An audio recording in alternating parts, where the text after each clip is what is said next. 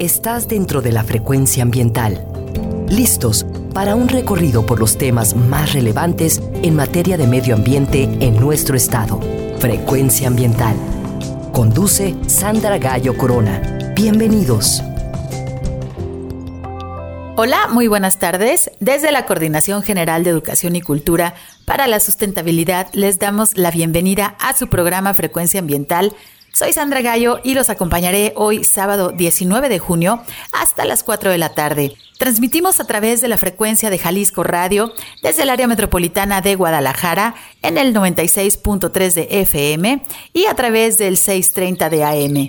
Saludamos a quienes nos escuchan en las diferentes regiones de nuestro estado de Jalisco, desde la costa norte y sur hasta las montañas de la Sierra Madre Occidental. Y si nos escuchas desde la región Valles, la Ciénega, la región sur-sureste, los Altos y hasta la zona norte, les mandamos muchos saludos. Gracias por escucharnos. Saludamos también a quienes nos sintonizan desde su teléfono móvil o computadora a través de www.jaliscoradio.com. Les recuerdo que si prefieren escucharnos en otro horario, les invitamos a descargar nuestro podcast a través de la plataforma Spotify en el enlace govhal.mx diagonal Spotify Frecuencia Ambiental. Y también puedes ingresar a nuestros podcasts a través de la página web de la CEMADET. Te recuerdo que tenemos las redes sociales a donde puedes comunicarte con nosotros a través de la página de Facebook Secretaría de Medio Ambiente y Desarrollo Territorial, así como también vía Twitter en arroba semadethal.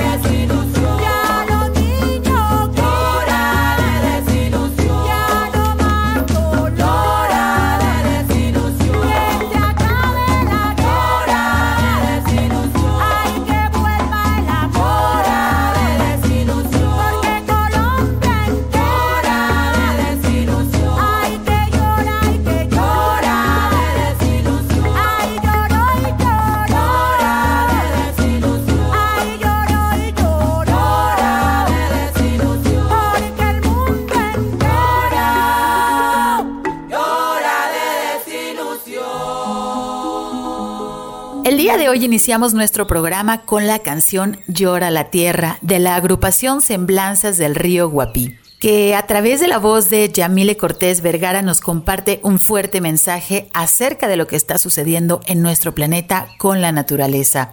Hoy en Frecuencia Ambiental vamos a platicar acerca de un área natural protegida que a pesar de que se encuentra en la zona metropolitana de Guadalajara, Muchas personas desconocen que ese lugar cuenta con un decreto de protección ambiental. Nos referimos al Cerro del Tajo, que forma parte del polígono ecológico del bosque La Primavera. Pero primero los invito a conocer la información ambiental que se ha generado en los últimos días.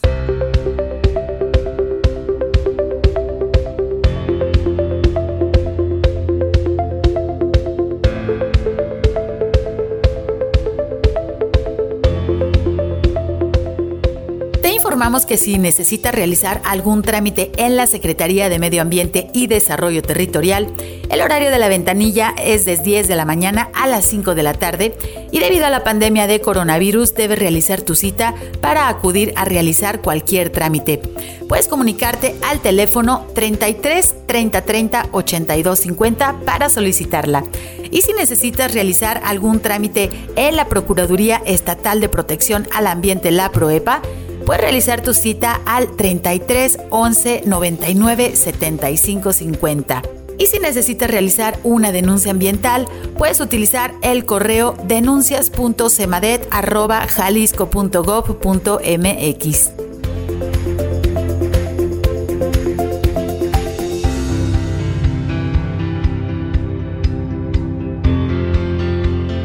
Con motivo del inicio del temporal de lluvias y con la finalidad de prevenir deslaves dentro de las zonas con mayor afectación de incendios forestales en el área metropolitana de Guadalajara, la Secretaría de Medio Ambiente y Desarrollo Territorial coordina con el organismo público descentralizado Bosque La Primavera obras de conservación y restauración de suelos.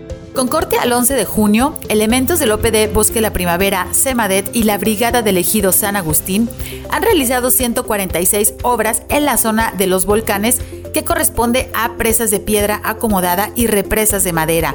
Asimismo, elementos del OPD Bosque La Primavera y la Comisión Federal de Electricidad han intervenido la zona de las canoas con 95 obras de restauración.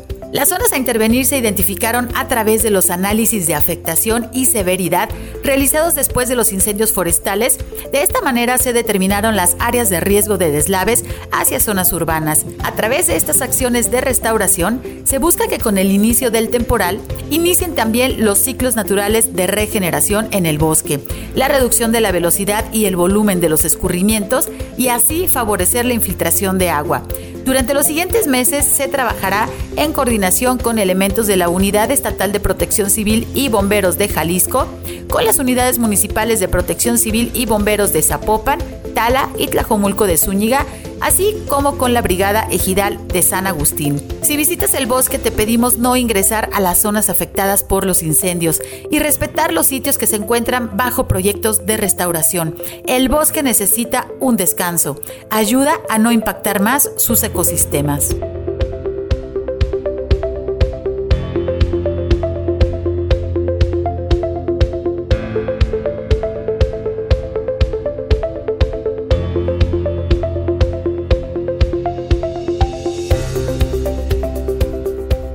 De las acciones de cierre de la temporada de incendios forestales 2021, la Coordinación General de Educación y Cultura para la Sustentabilidad de la CEMADET lanzó la convocatoria del concurso de dibujo infantil Combatiente Forestal Soy, la prevención y el combate de incendios forestales.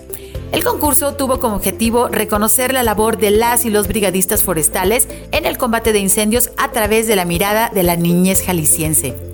A la fecha de cierre de la convocatoria se recibieron 542 dibujos de niños y niñas entre 4 y 12 años de edad pertenecientes a los municipios de Casimiro Castillo, Villa Guerrero, Colotlán, Ciudad Guzmán, Sayula, Ocotlán, Puerto Vallarta, Juanacatlán, Ayutla, Tala, Atotonilco el Alto, Arenal, Tototlán, Zacualco de Torres, Chapala, Magdalena, El Salto, Tolimán, La Huerta, así como también San Antonio Tlayacapan, Ajijic, Jocotepec, Zapotlanejo, Chulavista, Ixtlahuacán de los Membrillos, Teocuitatlán de Corona, Jesús María, Tlajomulco, Tonalá, Tlaquepaque, Zapopan y Guadalajara. La premiación se realizó el pasado 14 de junio en el Centro de Capacitación Agua Brava, en donde los ganadores y finalistas conocieron el equipo que se utiliza para el combate de incendios forestales a través de una demostración guiada por los combatientes forestales, así como también tuvieron la oportunidad de conocer al helicóptero Witari y su tripulación. La Secretaría de Medio Ambiente y Desarrollo Territorial agradece a todos los niños y niñas que participaron y aprendieron a cuidar nuestros bosques. Para consultar más acerca de este evento, puedes visitar el enlace gobhal.mx diagonal combatiente forestal soy.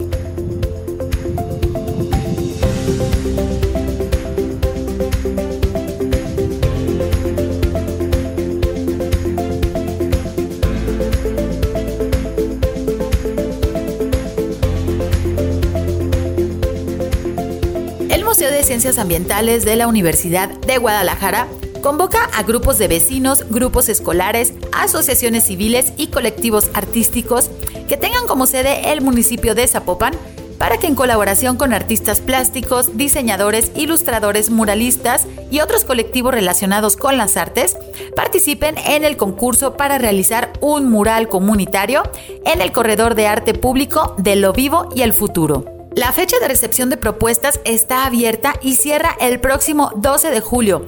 Puedes consultar la convocatoria completa en la página web del Museo de Ciencias Ambientales, centrocultural.org.mx, diagonal Museo de Ciencias Ambientales, y en el correo de contacto corredor.concurso.gmail.com.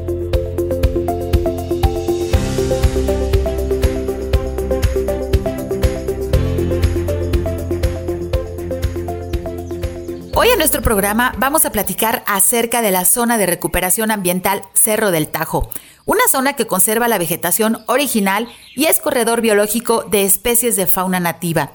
Esta zona se encuentra muy vulnerable al crecimiento urbano.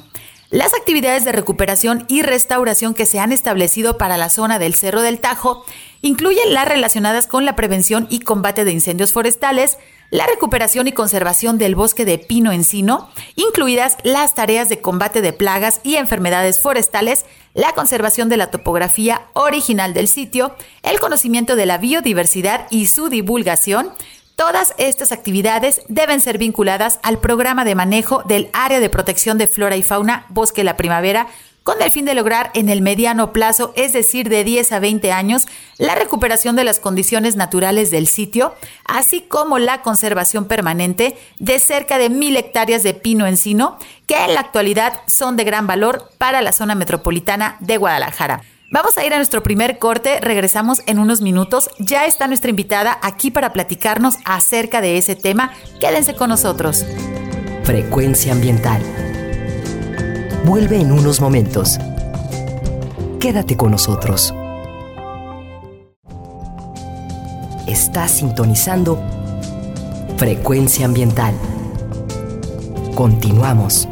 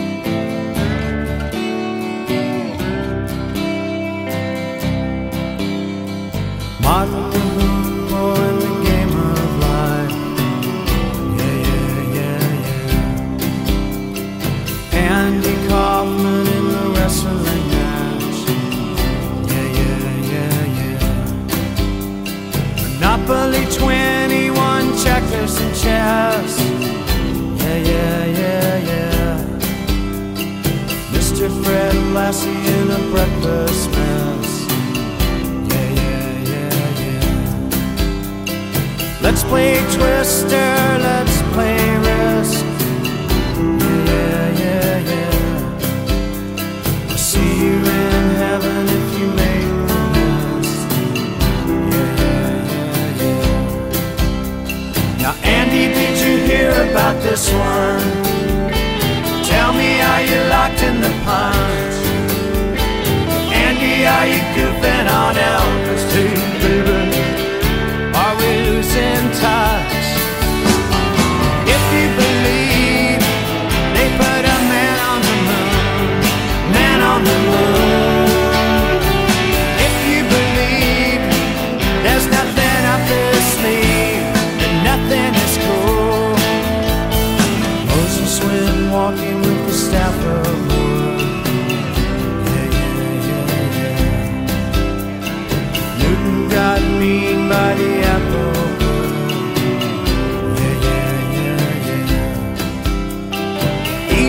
troubled by the horrible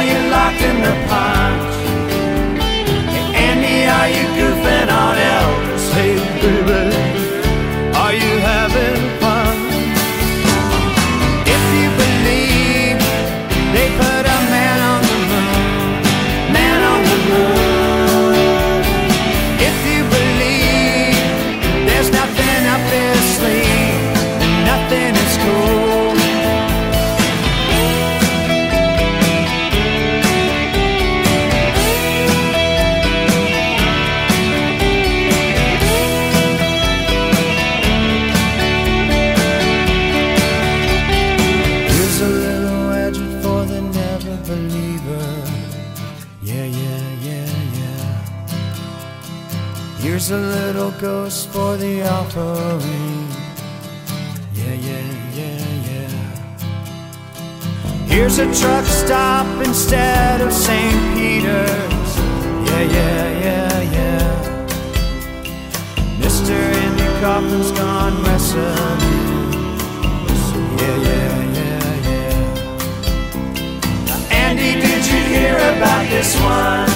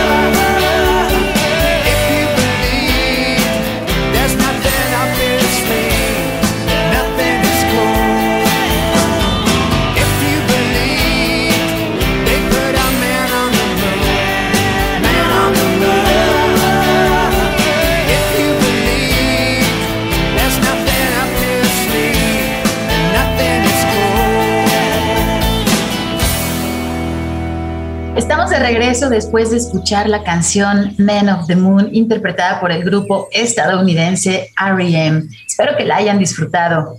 Hoy en nuestro programa vamos a platicar acerca de un área natural protegida que se encuentra en el área metropolitana de Guadalajara, que pocas personas conocen dónde se localiza. Incluso muchas de las personas que viven en ella desconocen que habitan en un área natural protegida. Nos referimos a la zona de recuperación ambiental Cerro del Tajo. Para platicarnos acerca de este tema, me da mucho gusto recibir a Tania Vázquez Mendoza. Tania es presidenta de la Asociación Civil Unión de Colonias Puerta Sur y del colectivo Salvemos el Bosque. Ella es terapeuta con maestría en psicología transpersonal. Tania Vázquez recibió el premio al mérito ambiental en el año 2019 en el Congreso del Estado y también recibió el premio Jalisco 2020 en la categoría ambiental ambos reconocimientos otorgados por gestionar e impulsar desde lo social el decreto de la zona de recuperación ecológica Cerro del Tajo, que es el primer polígono protegido de amortiguamiento en la historia del bosque de la primavera. ¿Qué tal, Tania? Buenas tardes, bienvenida.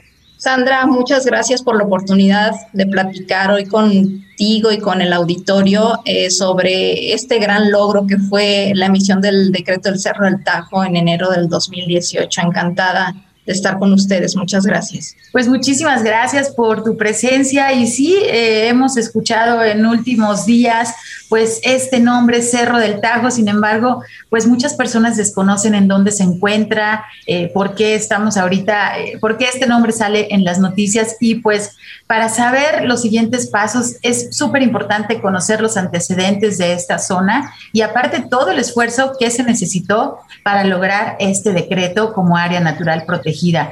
Creo que la primera pregunta podemos iniciar nuestra entrevista pues comentándoles a nuestros radioescuchas en dónde se localiza el Cerro del Tajo.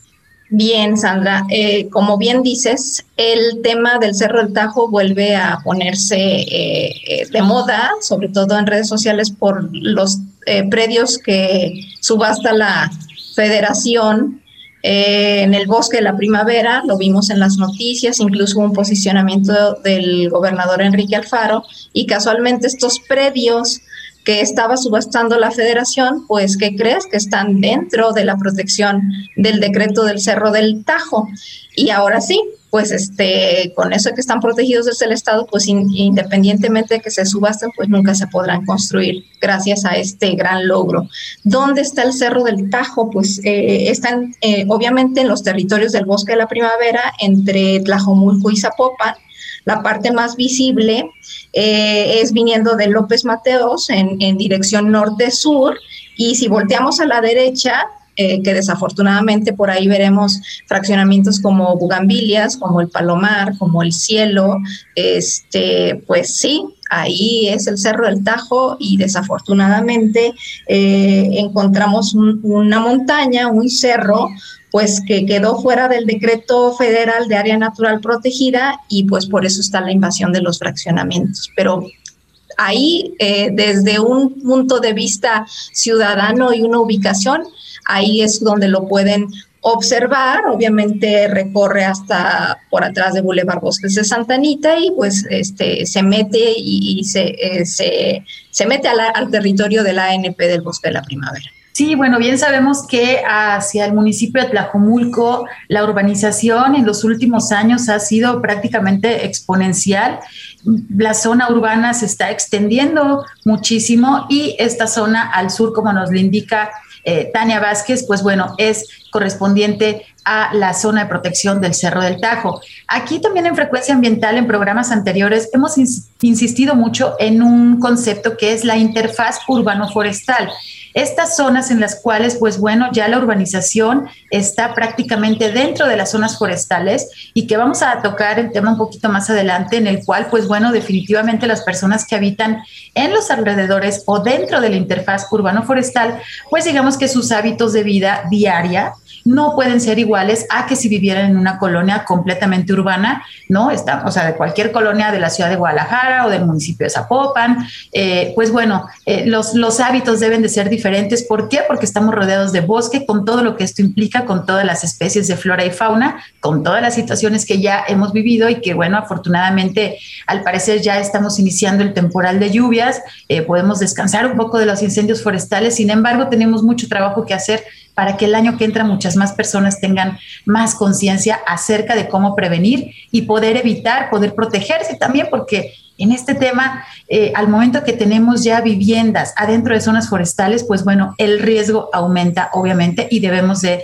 eh, proteger, sí, la naturaleza, pero proteger también la integridad de eh, miles de personas que se encuentran ya en este sitio, específicamente en el Cerro del Tajo. Bueno, pues sí, son miles de viviendas que se localizan ahí. Sin embargo, todavía tenemos espacios con vegetación originaria, que es este bosque de pino, encino, principalmente de encinos. Tenemos encinos muy grandes en esta zona eh, se pueden observar desde Avenida López Mateos, como lo comenta Tania. Eh, ustedes la próxima vez que, que, se desplacen hacia el sur, bueno, pues volteen hacia el bosque de la primavera, esa montaña hermosa que se ve con esos encinos súper grandes, ahí es el Cerro del Tajo.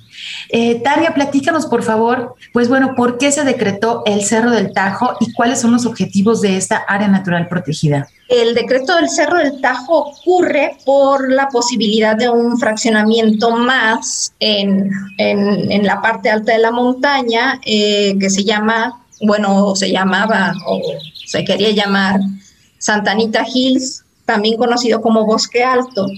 Y pues estos estudios que se hicieron desde la ciudadanía en cuanto a la fragilidad del suelo del Cerro del Tajo, eh, proclive a, derrumbes, a deslaves, pues fue lo que, lo que en su momento eh, se puso por delante. Obviamente estaba el tema medioambiental, que era, eh, pues, al menos en ese proyecto era quitar cerca de 15 mil árboles y pues imagínate eh, talar una montaña, llenarla de concreto, este, pues era simplemente eh, inviable desde el punto de vista medioambiental, pero también el tema de riesgos, que ya de hecho había habido algunos eh, deslaves, uno en San Martín del Tajo y un derrumbe en el Club Santanita, que alertaban, que ya daban señales de que el Cerro del Tajo estaba diciendo, este, mírame y no me toques. Y no habían movido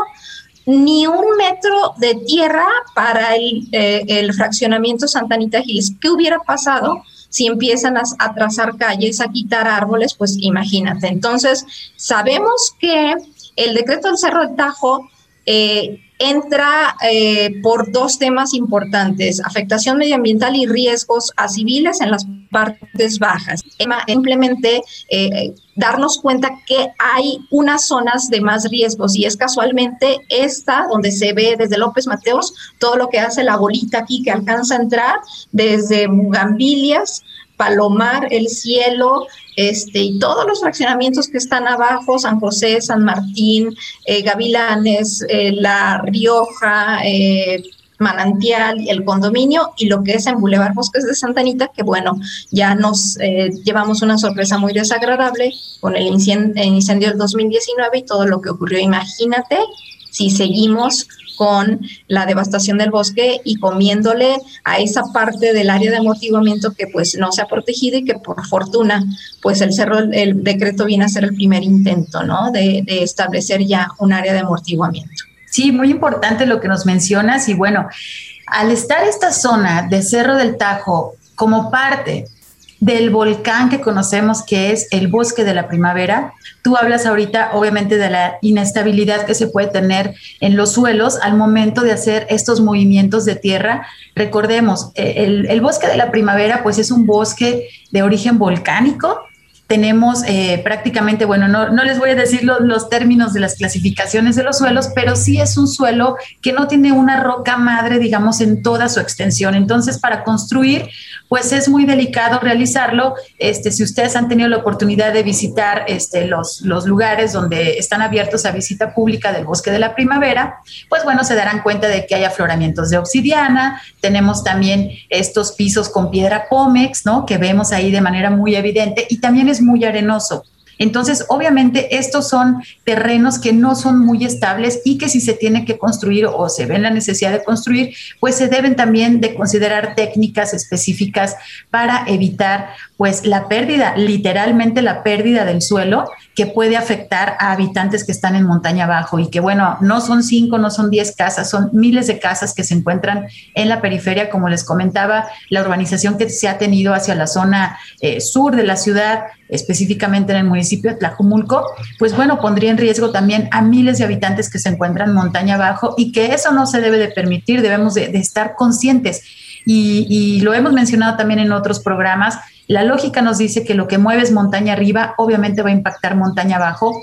Y hemos visto también estas grandes tormentas que a lo mejor antes no sucedían de manera tan recurrente, posiblemente tenga que ver con las islas de calor que se generan dentro del área metropolitana de Guadalajara al haber retirado, retirado tanto arbolado de nuestro valle de Atemajac, eh, incluir concreto, pues bueno, se hacen estas islas de calor que nos provocan pues estos grandes chubascos en los cuales caen muchísimos litros este, de, de lluvia y obviamente impactan en estos suelos que son inestables. Y si quitamos la vegetación, pues imagínense, bueno, no imagínense, mejor recuerden que es lo que hemos este, sufrido hace unos pocos años y que pues mucha, eh, muchas personas fueron afectadas y la idea es que esto no vuelva a suceder. Eh, Tania, a lo mejor para algunas personas, bueno, no, no, no es muy conocido el proceso de realizar un decreto. Eh, si nos puedes platicar, bueno, el, este decreto se hizo en 2018, digamos, salió publicado, pero el esfuerzo de años anteriores este, se, se, hace evidente en este decreto. ¿Quiénes estuvieron involucrados en este proceso del decreto del Cerro del Tajo? Eh, Sandra, fue, imagínate, eh, la lucha empezó en el 2015 y hasta el 2018 pudimos este, hacer el tema del decreto. Se dice súper fácil, pero ah, fueron años de, mucho picar piedra eh, como asociación civil, como colectivo, quejándonos en redes, quejándonos en prensa. Y por fortuna, pues nuestras quejas fueron escuchadas Eh, estuvimos nosotros involucrados como asociación civil, como colectivo, y estuvo involucrado el gobierno del estado. En ese entonces era el exgobernador Aristóteles Sandoval y obviamente la SEMADET detrás de, esto, que en ese entonces la, la exsecretaria Magda la, este, la lideraba. Entonces, eh, ellos fueron los que primeramente estuvieron detrás del decreto. Obviamente se, tuvo muchas pláticas después en Secretaría General, en Subsecretaría General de Gobierno para ir armando lo que sería el decreto del Cerro del Tajo. Eh, yo me, me, salto aquí a lo que fue el proceso y decirte que bueno, sí, empezamos quejándonos, buscando apoyo, este, iniciamos con algunas demandas en tribunales, eh, en, el, en el TAE, que este, ahí solo eh, pedíamos que se revisaran las licencias que había dado el ayuntamiento en un inicio, era la única que teníamos en ese entonces.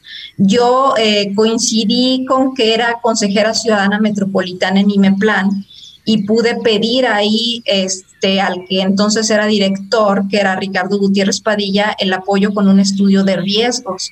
Entonces, por fortuna me, me dice que sí, sale ese estudio de riesgos y también resulta que yo en ese entonces era consejera editorial en, en, este, en un periódico de, de la ciudad y lo llevo y les digo, miren, ya nuestras quejas tienen un sustento técnico porque hay un estudio de riesgos que dice que la zona no debe urbanizarse precisamente porque es proclive a deslaves, a inundaciones y además de obviamente la afectación medioambiental. Entonces, pues hubo un estudio de riesgos que sale en primera plana dos días y es cuando las pláticas que ya teníamos en gobierno del estado empiezan a sentir un impulso en el sentido de decir, tenemos que proteger.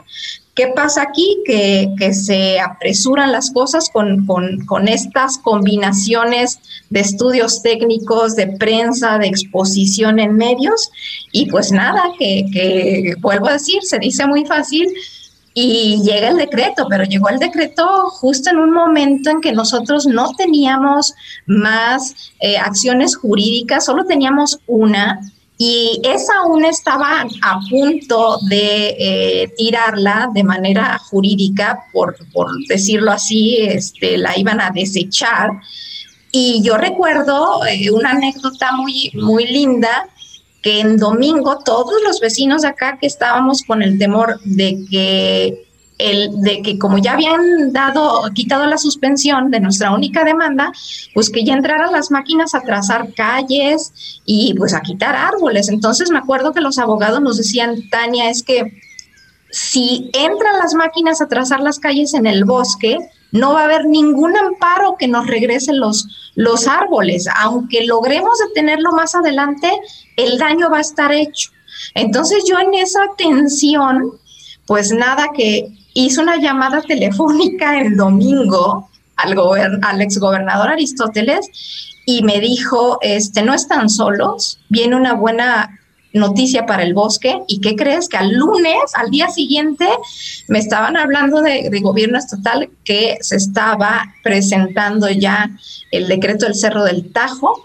Y pues de verdad que fue como de película. Yo lo recuerdo con muchísimo cariño todo este proceso, aunque fueron eh, días en que estuvimos muy preocupados, en que sentíamos que íbamos a perder todo y sin embargo de verdad tuvimos eh, ese apoyo que se necesitaba y que bueno, hoy cada que lo recuerdo y sobre todo con lo que hemos estado viendo ahora, este, sigue siendo un gran logro eh, de, un, de un valor eh, incalculable para preservar el ecosistema del bosque. Sí, es muy interesante conocer todos esos esfuerzos porque como dices, se, se pueden representar de una manera muy fácil seguramente hubo muchos desvelos, muchas angustias, eh, ver que, estaban a punto de, hacer el retiro de los árboles. Sin embargo, bueno, se logra este decreto, pero las actividades no paran ahí. Ahora tenemos que justamente eh, pues dar la difusión de este decreto, que las personas sepan que existe, qué responsabilidades tienen y bueno, qué es lo que sigue justamente para lograr proteger pues nuestros recursos naturales. Entonces, eh, bueno, eh, tenemos una, una, serie de preguntas bien interesantes, pero tenemos que irnos a nuestro corte de estación, entonces quédense con nosotros. Estamos platicando con Tania Vázquez acerca del decreto del Área Natural Protegida Cerro del Tajo. Regresamos en unos minutos. Frecuencia ambiental. Regresa en unos minutos.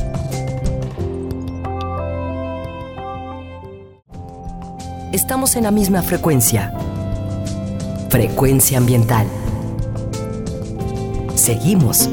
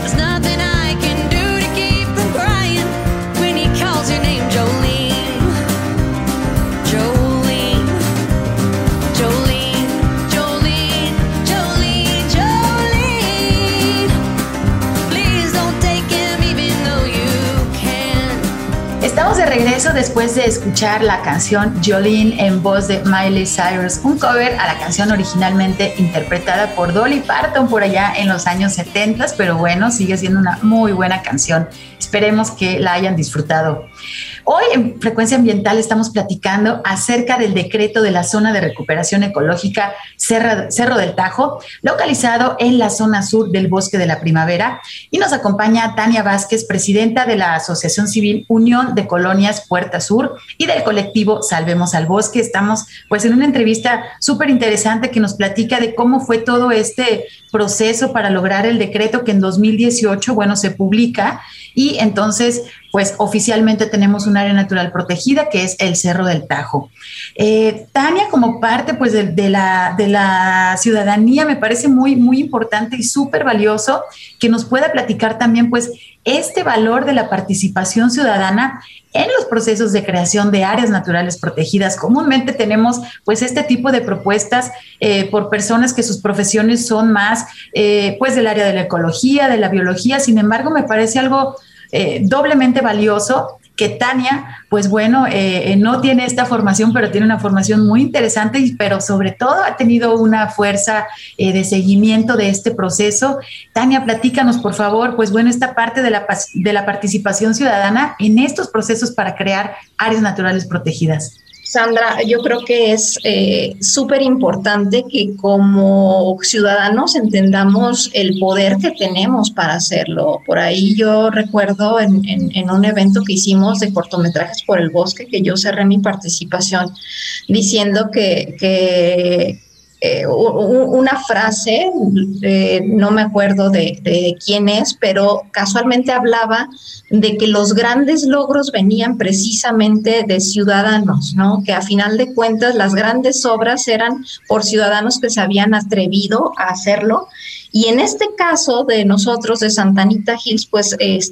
nos, nos, fue muy bien. Por supuesto que hubo muchas situaciones de desvelos, de problemas, incluso de salud, este, problemas eh, en, nuestro propio eh, seno familiar, porque había ocasiones en que, en que los que estábamos más involucrados, que, que éramos este, los abogados y, y este, y el equipo de publicidad y, obviamente yo al frente, pues este, le dedicamos muchísimas horas y son horas que, que, en este caso, pues bueno, simplemente son porque quieres hacer algo por tu entorno, por tu bosque, porque vives cercano a él y simplemente nosotros no teníamos ninguna paga, ningún este dinero que cubriera todas esas horas de trabajo. Yo recuerdo que incluso en las redes sociales, este, la gente que no sabía, pues decía, bueno, pues para eso les pagan, ¿no? Y decías, somos ciudadanos, nadie nos paga. Entonces, Sí, este fue un, proceso difícil, sin embargo, tuvimos buenos resultados, pero no los esperábamos así. En un inicio, este, nosotros empezamos eh, con, las quejas en el municipio, se supone que es tu, este, el gobierno más cercano con al que le debes de pedir apoyo cuando tienes un problema, y en ese entonces, pues era el exalcalde Alberto Uribe, que en su momento dijo que sí, que nos iba a ayudar y desafortunadamente fue pasando el tiempo y no se hizo nada de fondo en su administración. Este, nosotros por, al ver eso fue que pedimos la ayuda al gobierno del estado y es cuando se dan todas estas mesas de trabajo y todo lo que anteriormente platiqué. Eh, desafortunadamente hay colectivos o luchas ambientales en la ciudad o en el país que no han tenido éxito en sus objetivos pero que deben seguir insistiendo. Si a nosotros nos, nos, ha dado resultados, seguramente ellos también. Pero yo aquí este, sí he hablado ya con algunos eh, colectivos pro bosques, pro áreas naturales, eh, pro bosques urbanos, etcétera, etcétera, que debe haber una estrategia. O sea, no, no, no te puedes quedar en la queja de las redes y conseguir una nota en el periódico y crees que con eso ya lo hiciste y desafortunadamente no. O sea, eh, nuestro, nuestro modus de interrelacionarnos entre la ciudadanía y el gobierno nos dan la muestra de que no, o sea, no escuchar este, los gobiernos hasta que llegas con una estrategia muy diferente. Sí tienes que quejarte en redes, pero también tienes que hacer un esfuerzo extra con alguna situación jurídica que eh, digan los gobiernos o los inmobiliarios, ah, caray, estos ciudadanos vienen en serio. Yo sé que el tema del dinero es una limitante. Yo te puedo decir que nosotros empezamos sin dinero, empezamos haciendo rifas, incluso hicimos una subasta de arte, nos prestaron el local, tuvimos que ir a hablar con, pintores y con artistas para que nos eh, donaran su obra y les decíamos, bueno, esta es tu participación por el bosque y demás. E hicimos el evento, juntamos nuestros primeros este, pesitos y con eso logramos eh, meterla a la primer demanda y por fortuna esa primer demanda, fíjate Sandra, esa primer demanda es la que frena el fraccionamiento por el tema de las licencias.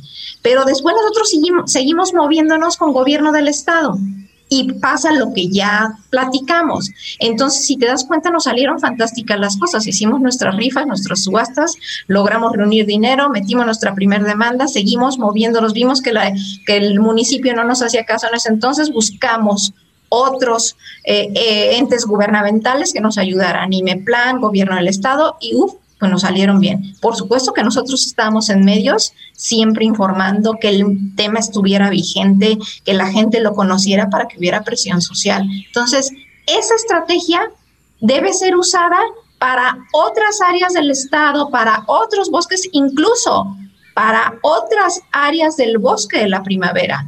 Nosotros no podemos estar defendiendo todo el bosque. Si ya con este tema nos ha sido muy difícil, hemos metido más demandas y han sido más gastos, deben de venir más ciudadanos a apoyar estas luchas, pero como lo digo, pasando de la queja a la acción y sobre todo que sus acciones jurídicas no sean simples quejas en Profepa o simples quejitas, que le den seguimiento y que se sienten con este, sus alcaldes, con su gobernador, con su secretario de Medio Ambiente a tratar de solucionar pero el tiempo que, le, que, dejan pasar es imprescindible para el fracaso o el éxito de esas acciones por la preservación de áreas naturales.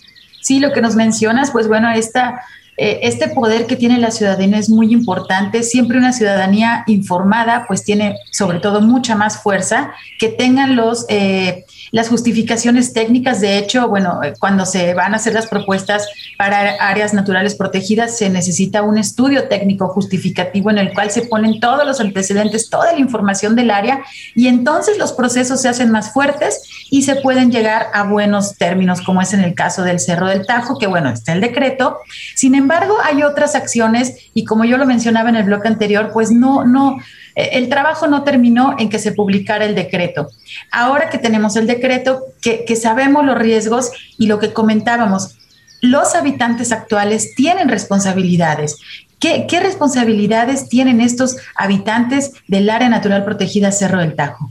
Sandra, yo creo que si ya vivimos en el bosque o cercano al bosque, pues debemos ser responsables en el tipo, primeramente, de construcción que hacemos de nuestras casas, en nuestros desechos y en la forma en la que nos movemos en el área. Desafortunadamente hay eh, fraccionamientos eh, ya dentro de lo que es el área de amortiguamiento, incluso ya pegados al límite del área natural protegida, en las que tienen pues este, sus calles de concreto, en las que a veces eh, los ciudadanos pues toman velocidades que no pueden en un momento si se atraviesa un venado o un mapache o un zorro, evitar el accidente. Y desafortunadamente no estamos entendiendo que ellos, los, la fauna sigue, eh, sigue recorriendo esos, valga la redundancia, corredores biológicos que ellos tienen asimilados por años y años y años de, que esa es su casa y desafortunadamente hemos llegado nosotros ahí a invadir su espacio. Entonces tenemos que ser respetuosos, tenemos que saber que tenemos que eh, ir eh, a velocidades si estás en la parte alta, pues a velocidades eh, lentas para poder evitar esto. El tema de nuestros residuos, si el tema de la basura es importantísimo, si tú dejas tu bote de basura abierto y, a la vista o con la facilidad de que lleguen los mapaches con sus manitas tan hábiles a abrir el bote y decir aquí hay restos de pollo Pepe o de X y yo soy muy feliz aquí comiendo, pues este, no estamos entendiendo que estamos dañando todo ese proceso, ¿no? Al rato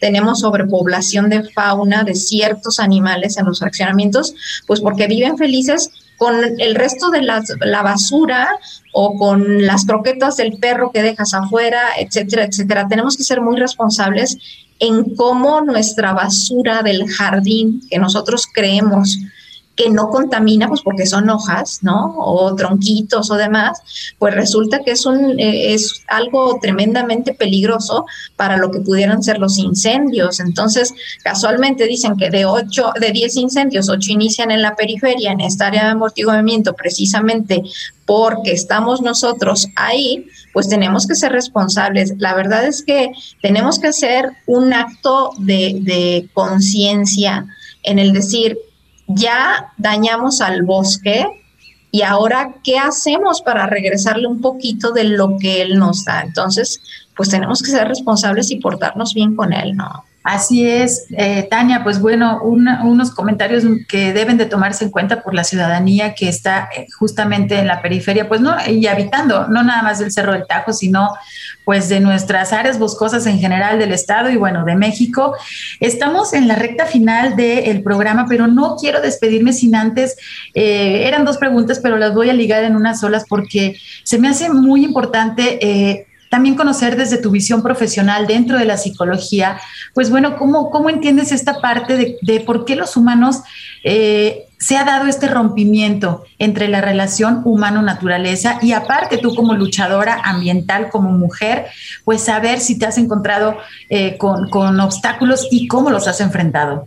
Gracias, Sandra. Mira, yo eh, creo que el tema del rompimiento humano con la naturaleza ha sido por no entender que somos parte de ella y que es quien sostiene la vida en el planeta. A través de siglos ella puede seguir sin nosotros, nos, lo ha demostrado, que hay un meteorito ahí en el Golfo y pues sí, este, se muere la fauna y el planeta entra en, un tema de, de rehacerse y la vida resurge y la vida vuelve. Sin embargo, hay especies que simplemente ya no vuelven a existir y, en ese caso pudiéramos en algún momento ser nosotros. Entonces, tenemos que entender que sin ella eh, no va a haber vida. Y al entender esa interconexión es cuando empezamos a darle su valor e intentamos hacer algo por ella. Eh, yo sé que el tema del cambio climático y todo esto que, vemos ahorita, eh, sentimos que nos está rebasando, pero yo creo que nunca es tarde para empezar a hacer algo cuando nos damos cuenta de lo importante que es nuestra acción para tratar de preservar la vida. Y preservar la vida es, significa respetar a la naturaleza. Hoy lo estamos viendo con una pandemia, Sandra, que casualmente es por una falta de respeto con la fauna y con todo lo que es la biodiversidad y el entorno natural en donde nos movemos, que vendrán más pandemias si no entendemos que hay que respetarlo. Entonces, en ese sentido, es hacer eh, un, tema de hacer conciencia, de, meternos en nosotros mismos y decir, ¿por qué estoy aquí? ¿Qué sostiene mi vida? ¿Hacia dónde tengo que encaminar mis esfuerzos? Obviamente tenemos muchas cosas que hacer en, lo social, en lo profesional, pero tenemos que regresarle algo a lo que sustenta la vida, que es la naturaleza. En este caso, nosotros tenemos un bosque cercano, pero el bosque es una parte de ella. Entonces, lo que tengas más cercano a ella, a la naturaleza, pues protégelo. Y me decías del tema de, de, la mujer. Fíjate que, que, si yo había sentido algún impedimento, eh, el tema de, de, mi maestría, que es psicología transpersonal, este, pues nos lleva a, a hacer recuentos ahí de, lo que somos como persona yo no tuve ningún impedimento por ser mujer. Antes de esto me considero una persona y asumiéndome así es como he tenido mesas de trabajo y quizá porque me ha tocado hacerlo con gente sensible, eh, pero no, para nada me tocó sentirme limitada por el hecho de ser mujer. Quizás pudiera ser, eh, yo creo que algo que apoyara positivamente la causa, el ser mujer. Casualmente porque estamos capacitadas para dar vida y la naturaleza es vida. Pues nos da mucho gusto escuchar estos últimos comentarios por parte de Tania Vázquez. Estamos en la parte final de nuestro programa. Les recordamos que por favor sigan usando su cubrebocas bien puesto cuando deban salir a la calle. Por favor, ayuden a reducir las consecuencias de esta pandemia de coronavirus que aún no ha terminado. Quiero agradecer infinitamente a nuestra invitada Tania Vázquez, quien es presidenta de la Asociación Civil Unión de Colonias Puerta Sur y del colectivo Salvemos el Bosque. Muchísimas gracias por acompañarnos. Gracias, Tania. Gracias a ustedes. Pues totalmente un ejemplo a seguir. Eh, eh, bueno, todo el esfuerzo que ha realizado Tania. Quiero agradecer también a mi compañero Marco Barajas por su ayuda en los controles desde la cabina de Jalisco Radio. Soy Sandra Gallo y les agradezco mucho su escucha. Estamos muy contentos por regresar al aire con ustedes y compartir, pues bueno, los temas ambientales que se generan en Jalisco. Que tengan muy buen fin de semana. Nos sintonizamos el próximo sábado a las 3 de la tarde a través de la Radio Cultural de Jalisco Jalisco Radio. Hasta la próxima. Por hoy ha sido todo en Frecuencia Ambiental. Te esperamos el próximo sábado a las 3 de la tarde para seguir explorando los temas relevantes del medio ambiente de nuestro estado y más allá. Frecuencia Ambiental, una coproducción de la Secretaría de Medio Ambiente y Desarrollo Territorial y JB Jalisco Radio. Hasta entonces.